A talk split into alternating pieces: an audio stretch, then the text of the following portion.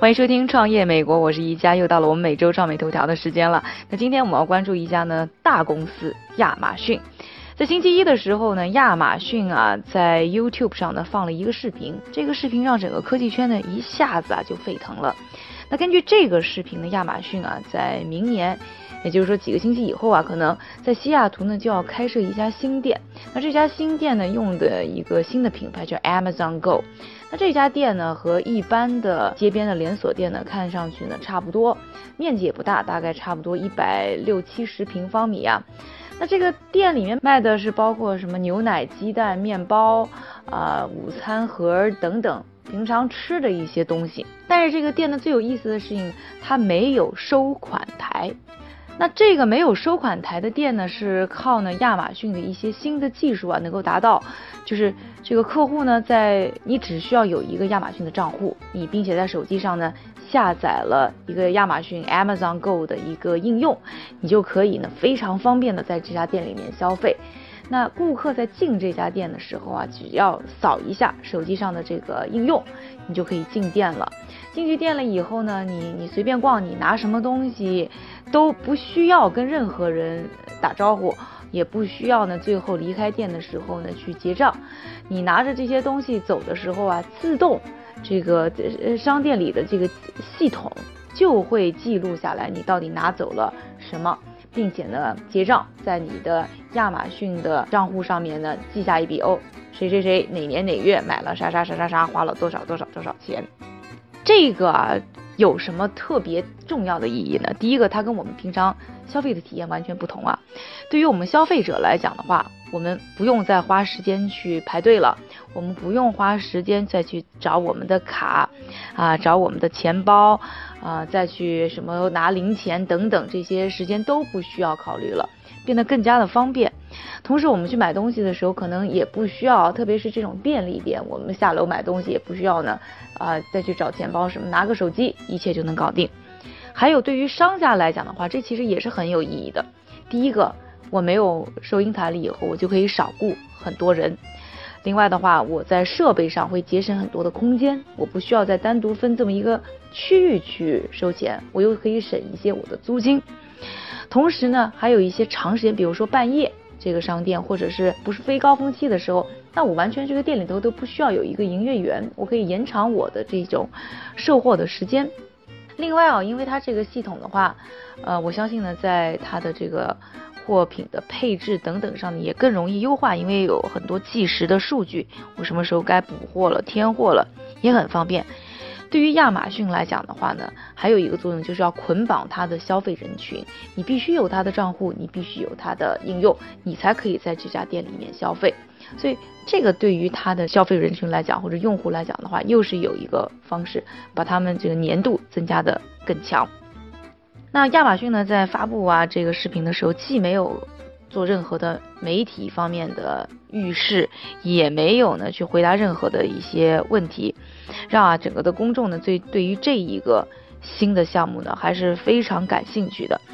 那其实呢，这个亚马逊啊，它这一方面的野心呢，在一两年前呢，啊就已经的慢开始彰显了。去年啊 r e c o d 呢就发布过一个文章，就说到呢，亚马逊啊，它呢是申请了一个新的专利。那这个专利上呢，就是讲到呢，它呢结合了包括这种 radio frequency identification。就是射频识别的一些技术啊，能够呢跟踪啊购物者在拿起什么东西的时候呢，自动啊就和呢手上拿的手机这样的一些仪器呢进行信息方面的一种交流。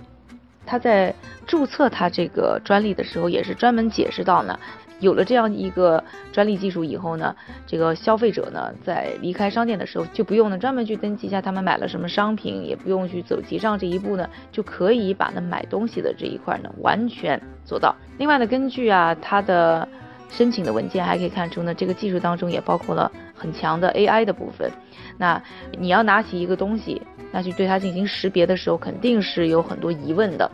那这个时候呢，AI 的技术呢，就是会跟踪你的消费行为，去判断你拿的这样东西更有可能是什么。比如说，你到一个商店里，你经常去这家店就只是买面包，那你下次再去的时候，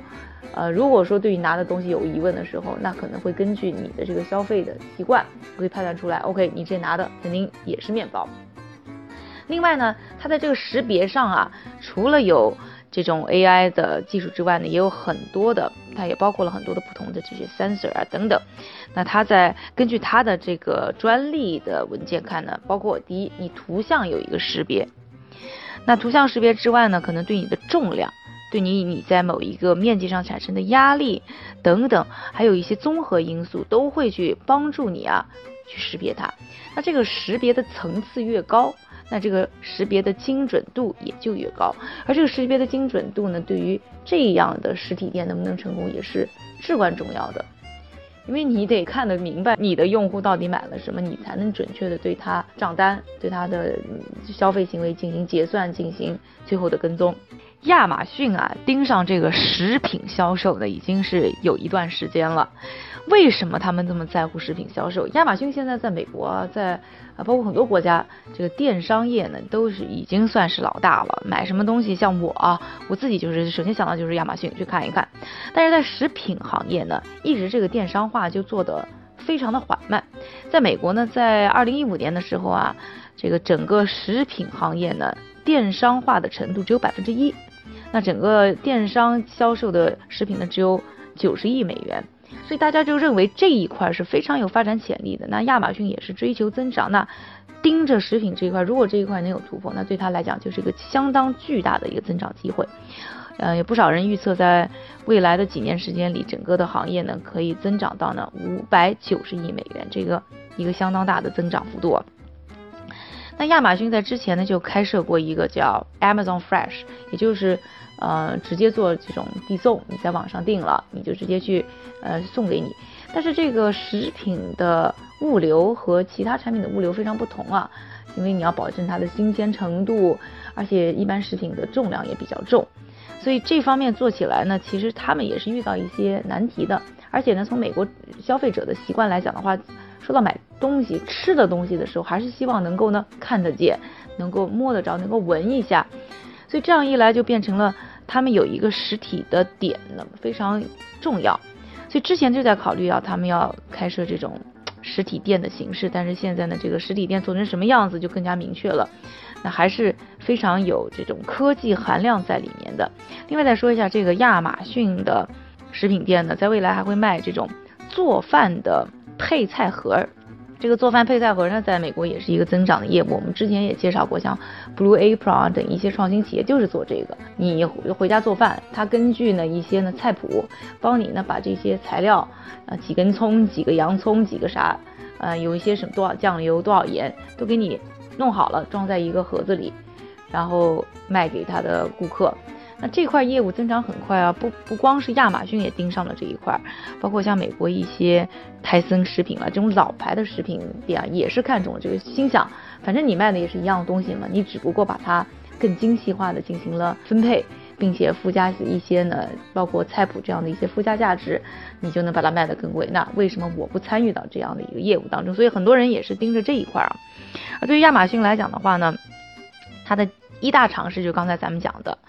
这种呢不需要付钱的、不需要收银台的这么一个呢小的食品便利店。另外，它还有另外一方面的一个尝试啊，就是呃类似于快餐店的 drive through 这种呢开车通过式的购物，就是你呢不需要走进店，你不需要甚至不需要停车下车，你呢在开进这个店旁边的时候呢，在一个这个平板上面啊点点点点点，或者跟他的一个收银员去说一下，比如说我要买面包，我要买牛奶，他们呢自动就带你把货拿好给你了。这么一种快速型的购物，而且呢，他们也是盯着啊，在食品购物行业呢最挣钱，就是拿到他所有销售的百分之八十的那百分之二十的，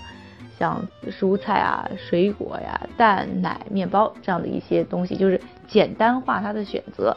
更好的可以加速快速型消费体验。这个也是他们呢。在销售食品方面啊，这种日常东西方面的一些新的尝试。那亚马逊啊，现在算是呢，不光是在电商行业进行打拼啊，也是开始延展到呢线下，延展到这种实体店当中。因为在和沃尔玛的竞争，沃尔玛的发展当中呢，他们具有实体店呢，这还成为他们的一个优势。